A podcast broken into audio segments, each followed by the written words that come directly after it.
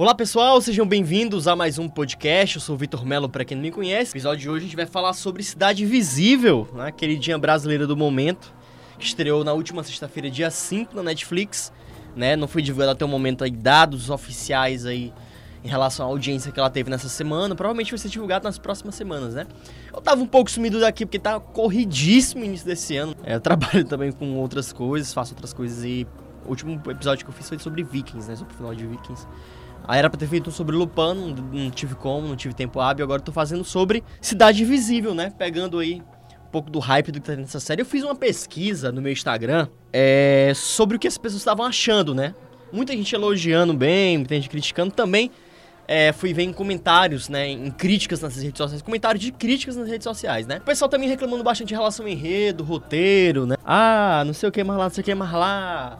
Ah, não sei o que mais lá, mas não sei o que mais lá. Beleza. É, o episódio de hoje, basicamente, é pra falar um pouco sobre a série, sobre o que eu achei, né? Eu, como alguém que assistiu, não como crítico, tô, não tô pra ser crítico, tô pra falar, falar, o que eu achei, né? Enfim, eu assisti Cidade Visível, né? É, em um dia. Comecei 5 horas da tarde, junto com minha namorada. Terminei 10 horas da noite, né? Porque a série é razoavelmente maratonável, pequena, né? Só tem 7 episódios, cada um de 40 minutos.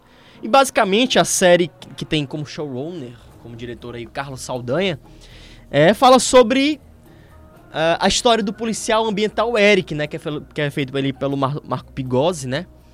É, inclusive ele faz uma atuação muito massa na série, eu achei muito interessante também o, a forma como ele levou o personagem. Na verdade, eu acho a série no geral, como um todo, muito boa, né?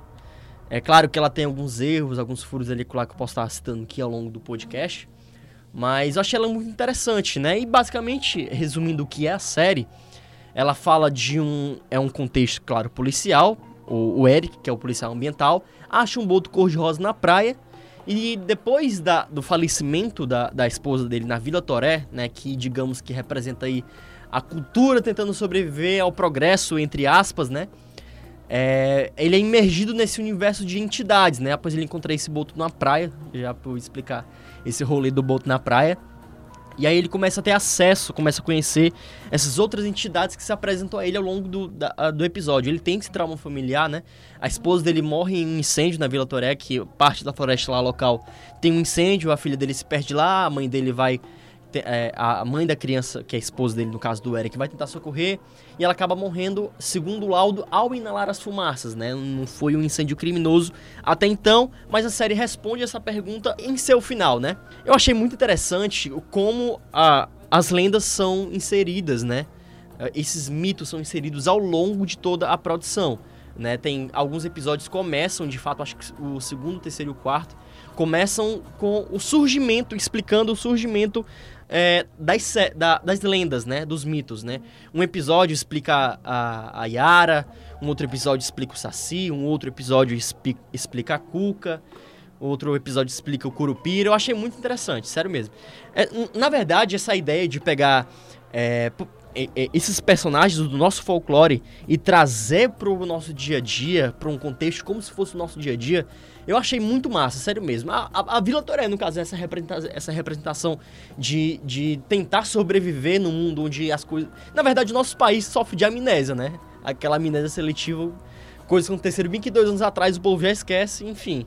Mas e, e se tratando em relação à cultura, né, que o folclore faz parte da cultura brasileira, é, eu acho que a minha, a minha, análise a respeito disso, de alguém que cresceu imergido nesse contexto, né, principalmente pessoas que cresceram em regiões interioranas, né, isso é muito latente, muito forte, a questão dos ritos, dos mitos, né, é, vem se perdendo, né, porque, tipo, eu acho que é algo que era passado no diálogo ali de pai para filho, né, eu, eu cresci com minha avó e meus tios falando sobre essas lendas, né, é, era, muito, era muito latente a, a, a, a, não se pode, né? Aqui em Teresina, no caso, a Porco Dente de Ouro, o próprio lobisomem em si, né? Tipo, e, e, e, o foda é que era pessoas próximas, né? Tipo, ah, o vizinho lá do fulano de tal vira lobisomem, não sei o quê. Ah, a mulher do fulano de tal é, não se pode, durante a noite eu vi ela acendendo um cigarro num poste de luz, não sei o quê. Isso, eu cresci nesse contexto muito, muito forte, entendeu? Por isso que eu acho que, é, ao momento que isso foi se apresentando ao longo das séries, essa, essas lendas, né? É, eu, eu fui tendo, né, uma experiência massa, né? Por isso que eu gostei bastante. E, tipo assim, e talvez isso possa até explicar também, porque, tipo, algumas pessoas riram, algumas pessoas tiraram onda. Claro que a gente for levar no âmbito da lógica, não, claro não vai explicar, entendeu? É uma série, entendeu? É algo fictício, né? O que a gente tem de memória efetiva é o sítio do Pica-Pau Amarelo, lá no início dos anos 2000, para quem se lembra aí. É o que temos em relação a isso, folclore brasileiro. E Cidade Visível vem aí pra tentar quebrar esse ciclo aí, ou então tentar dar uma nova cara. E realmente ele, a série dá essa nova cara. É um conteúdo adulto, com suspense, com terror. Eu, poderia ter, eu acho que poderia ter sido, é, ter sido abordado bem mais, por exemplo. A, a, a Cuca, no caso, tipo, desaparecimento de crianças, a, as bruxarias e tudo mais. E claro, a, a Alessandra Negrini no papel eu achei espetacular. Sério, de verdade, achei muito bom. De verdade, assim, eu acho que as pessoas tiveram percepções e experiências diferentes nessa primeira semana da série, porque tiveram contatos diferentes com essa cultura, né? Com esse folclore brasileiro, com essas lendas, né? Eu tive o contato de vivenciar, entre aspas, esse contexto mais latente, e outras pessoas só tiveram contato na escola, nos livros, né? Ou então na televisão por conta é, do sentido do capa amarelo, né? E, tipo, pessoas que vieram do interior, isso no interior, em regiões interioranas, citando isso novamente, porque eu acho que é algo muito importante dentro disso dentro dessa discussão, é, é muito latente, pô. Tipo, bicho, quando. Caralho, quando era pequeno, eu morria de medo do Curupira, você é doido. Dá, dá muito medo, entendeu? Tipo assim, já citando Curupira, que é feito lá, o Iberê, no caso, né? O Zangado Iberê, que é feito pelo Fábio Lago. Na verdade, uma dessas, pra mim, é um, do, é um dos personagens mais massas, assim, da cultura, do folclore brasileiro. Muito massa. Atrás da Yara, né? Eu acho, a Yara também, a história da Yara.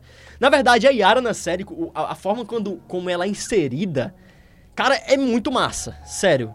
É muito interessante. O Saci você vê logo de cara, né? O Tutu, por exemplo, eu até então eu pensava que ele era um lobisomem, mas não, ele era um... Eu pensava que ia ser a porco de ouro, mas não, era simplesmente um porco do mato, não sei de onde veio essa lenda. Não sei se é essa lenda também, na verdade, não sei se é uma lenda de fato. Mas a forma como a Yara foi inserida, bicho, eu dei um grito, velho. Cedo é muito massa, bicho. O, o Eric foi lá num bar, né? Se vocês se lembram, vocês que assistiram, estão ouvindo o podcast, ela começa a cantar e a galera começa a ficar vibradona nela. Sério. Meu Deus do céu, achei aquela cena muito bonita. Fora que a, a, caracter, a caracterização da Yara em si, de fato, é muito massa. Sério mesmo. A do Curupira é muito boa. O único, o único adendo que eu faço do Curupira é, é o trabalho corporal que o Fábio Lago deu. Eu não achei. Eu, pelo menos para mim, eu não eu não achei muito legal, não. Ficou aquele negócio mais caricato. Ficou um negócio caricato, sabe? Poderia ficar um, algo mais animalesco. Animalesco no, no sentido de, de, de, ser mesmo, é, tipo, algo do mato. Do, algo, tipo, mais grotesco, tipo, né? tava algo muito assim, balançado, algo muito caricato, sabe? Pra mim isso soou muito forçado. Em relação a Yara, ficou muito interessante, sério. Eu achei muito massa a caracterização da Yara, que é a atriz Jéssica Cores, né? Muito massa, que é a Camila na série, né? É, o Jimmy Londo também, o que é o Tutu também, eu achei muito interessante também, porém eu achei um personagem secundário ali. Agora, em, em relação. A, a galera reclamou muito, ah, tá com cara de minissérie da Globo. Realmente, em alguns aspectos, parece. Cara de minissérie da Globo, né? Porque, enfim, tem, são caras conhecidas da Globo, Fábio Lago, o próprio Marco Pigossi, Alessandra Negrini, né? Mas, tipo, por exemplo, Marco Pigossi já não é mais ator da Globo. Esse já, há alguns anos tá no ar por conta de reprises. Mas ele é ator de plataforma de streaming, né? Enfim. E a Alessandra Negrini, muito boa também na série. O próprio é muito massa também. Ah, eu não tô lembrando o nome do ator que faz o pescador lá da Vila, da, da, Vila, da Vila Torê, né? Também muito massa o papel dele. Na verdade, aquele ator é muito bom. Eu não tô lembrando o nome dele, mas vocês vão saber quem é. Que é o pai do cara lá que tá tentando todo tempo trazer o progresso, que eles se mudem. E, e, e assim, só citando que o Eric, o policiamento, ele era super cético, não acreditava em nada. Em detrimento da esposa dele, né? Que que era super envolvida e imergida nesse contexto, né? Ela era ativista em relação à Vila Toré, né? Ela que era todo tempo lutava nas pautas na, em relação à pauta ambiental em favorecimento da vila, né? Ela todo tempo lutava a respeito de fazia trabalhos lá e vivia lá. Ela tinha uma relação muito próxima com os moradores locais. E por isso que acho que até se levantou o suspeito de ela ser uma das entidades, né? Eu, pelo menos eu tava achando também que ao longo da série que ela seria uma das entidades. Mas não, ela a série tem muitos plot twists, né? E no final se explica que, que realmente que. Ah, pronto, detalhe. Já citando a relação final, a lenda do corpo seco, velho. É outra lenda também que faz parte do folclore brasileiro, entendeu? E, e ela aparece em diversos estados do país, né? Só pra quem não sabe o que é a lenda do corpo seco, na série, de fato, aparece como uma adaptação. Ela aparece basicamente como o e, e explicando que ela seria o espírito lá do, do, do dono das terras, que, que, do dono da floresta, que queria matar o Curupira, que é morto pelo Curupira, né, lá na abertura da série de fato. A, a, a Cuca explicou que o, a, ele era tão ruim que nem o céu e nem o inferno queriam a alma dele, e ele ficou sobrevoando ali a terra, lá fez um rito, um rito ali, e o espírito dele ficou lá. E ao longo dos anos, o filho dele que descobriu que esse túmulo estava lá, ele foi e, se, e desfez, e acabou que o espírito dele saiu daquele, daquele daquela prisão, entre aspas, que, que a Kuka tinha feito naquele ritual, né? E aí, é, além do corpo seco, e ele, ele, ele, é representado como espírito, né? Que, que, é, que se, a, se aprega, a, que fica em, em, como encosto lá na filha dele, usa a filha dele lá, a filha do, do Eric como hospedeiro, depois passa pro Eric, né? Enfim, tem muitos plot twists, alguns né, até meio, assim, um pouco sem sentido, sem, sem resposta e tudo mais. É, mas o corpo seco, a lenda, ela é um é meio que uma criatura, né? Uma criatura magra que tem garras longas e que abraça as pessoas e mata. Mata criança que, por exemplo, no Pará, que ela vivia uma, em uma. E tinha, que ela gritava de noite, que dava pra ouvir os gritos dela, do, do, corpo seco, no caso. É, é, abraçava as pessoas, tipo, ficava realmente como encosto, né? Que ia sugando as energias das pessoas, tipo isso. Né? E na série foi adaptada. É, e eu, eu, também achei muito interessante inserir essa lenda, né? Mas os nomes principais estão lá. Yara, Cuca, o Saci, né? É, enfim, cara, é, é, a série, no, no, no, geral, no geral, no geral, ela é muito boa. O Boto Corjosa também, né? Enfim, ele fa faz parte... Ele inicia a trama até chegar ao clímax, ao, aos plot twists no final, tudo mais. Mas, velho pra mim, uma absurda. Tipo assim, tem. A série, as pessoas observaram, e então, pelo menos apontaram muitos furos de roteiro, né? Algumas dificuldades no enredo também. Justificável, enfim, eu diria das pessoas que assistiram é, debater a respeito disso, mas para mim, o mais gritante foi um boto achado, ser achado na praia, porque o boto é um animal de água doce, né? Beleza, na hora do desespero, o, o boto lá quis correr pra a, mais, água mais próxima, mas para mim eu acho que isso ficou um, um pouco sem sentido. Mas a, a própria série, de fato, é, cita isso, mas não prolonga, mas ficou um pouco estranho aqui dali, sabe? Porque, a, inclusive até a, própria a, a, companheira dele lá, do, do Eric, fala um boto encontrado na praia, como assim, enfim. Mas eu achei isso um pouco sem sentido também. É, o, o, final, eu achei que o final deixou bem aberto para uma segunda temporada, mas eu acho que depende muito da audiência que possa ter, entendeu? Ser, ser, ser renovado para a segunda temporada. É, a, a, renovação ela depende muito do sucesso que tem a, esse, essa, essa temporada piloto, né? Eu acho que a série vai ter um bom alcance, vai ficar entre aquelas, né? É, aqueles conteúdos nacionais produzidos pelos streams, né? Que, que são de um bom alcance. Bom Dia Verônica, coisa mais linda, né? E temos agora Cidade Invisível, que, como eu falei, no geral é uma série muito boa, vale super a pena assistir. Eu tentei dar, eu tentei evitar aqui dar muitos detalhes para não dar muito spoiler, né? Enfim, eu sei que tem algumas pessoas que estão escutando agora e que não assistiram a série ainda. Né? Algumas que assistiram estão ouvindo o episódio só para realmente frescar, porque tem muitas pessoas, inclusive alguns amigos meus, até meu chefe, rapaz, meu chefe, ah, que série ruim da porra, Maria. Eu não consegui assistir, não, mas realmente, tipo assim, é, como eu falei, a série ela tem. Ela chegou para as pessoas em, em, formas diferentes, em percepções diferentes. É, pelo menos eu, eu acho, né? É o que eu acho. É, eu acho que é por conta basicamente disso, sabe? Não é porque a série é ruim. Não é porque o conteúdo é ruim. Não, acho que não. Na verdade é porque as pessoas ainda têm aquela questão da síndrome do cachorro, né? O cachorro vira lata que só presta de fora de dentro não é valorizado. E também porque se trata de um conteúdo que a memória afetiva da gente é algo infantilizado, sabe? É infantilizado. Nossa, Saci Pererê, não sei o que. Nossa, Cuca. E, véi, de verdade, quando eu vi o trailer, dá medo aqui dali, pô. Dá medo, dá medo real, sério. A, a, Cuca, a, a Cuca cantando Nana Neném, sério, muito massa. Tem, tem uma cena. pronto, outra coisa que eu queria elogiar da série é a abertura, velho. É muito linda aquela abertura. Lembra muito Dark, Desalma. E citando Desalma, muita gente falou, né? Meu Deus. Desalma. Assim, minha namorada, minha namorada vai concordar com esse comentário. Desalma, é, nesse gênero de série, terror, suspense, eu acho que em conteúdo nacional, velho, é disparado melhor, pô. Meu Deus, é muito bom Desalma. É na Globoplay, pra quem não assistiu também, vai uma dica aí. É muito boa, muito boa, muito boa. E assim, é claro que Cidade Invisível não chega a ser tão bom quanto. Porque eu acho que é tipo aquela discussão, ah, o que é melhor, Vikings Game of Thrones, ah, ah, ah. Mas tipo assim, beleza, é uma, é uma comparação entre aspas válida, mas não tem muito sentido, porque tipo, são dois conteúdos meio que de propostas distintas, sabe? Mesmo se aproximando de, um, de uma pegada de guerra, de medieval, se aproximando de algo nesse sentido, desse aspecto, sabe? Mas eu acho que não é válido, porque, tipo assim, Desalma se trata é, de outra proposta e Cidade Visível é totalmente outra. É algo cultural, é algo nosso, né? É algo mais próximo da nossa realidade. É, apesar de ser fictício, é algo mais próximo da nossa realidade. É, Desalma não, entendeu?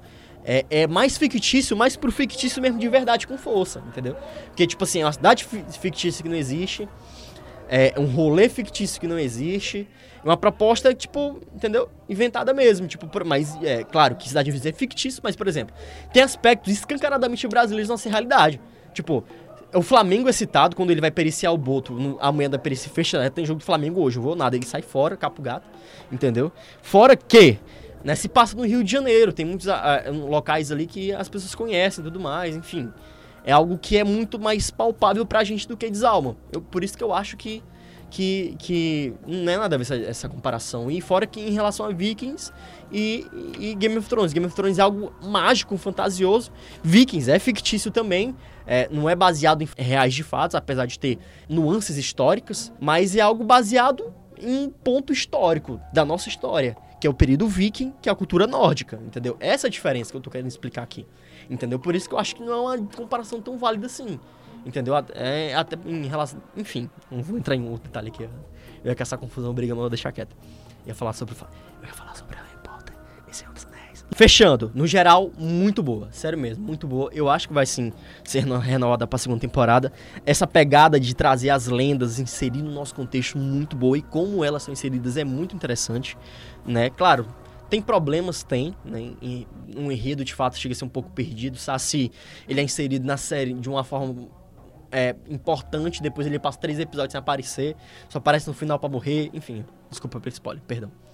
Enfim, é muito boa, né? Dou aí um 9, né? Eu espero que sim, que tenha a segunda temporada. Quero ver no que vai dar aquele rolê ali do final, né? E, cara, achei muito interessante, né? E eu espero que você tenha gostado desse episódio. Não sei se você vai concordar comigo.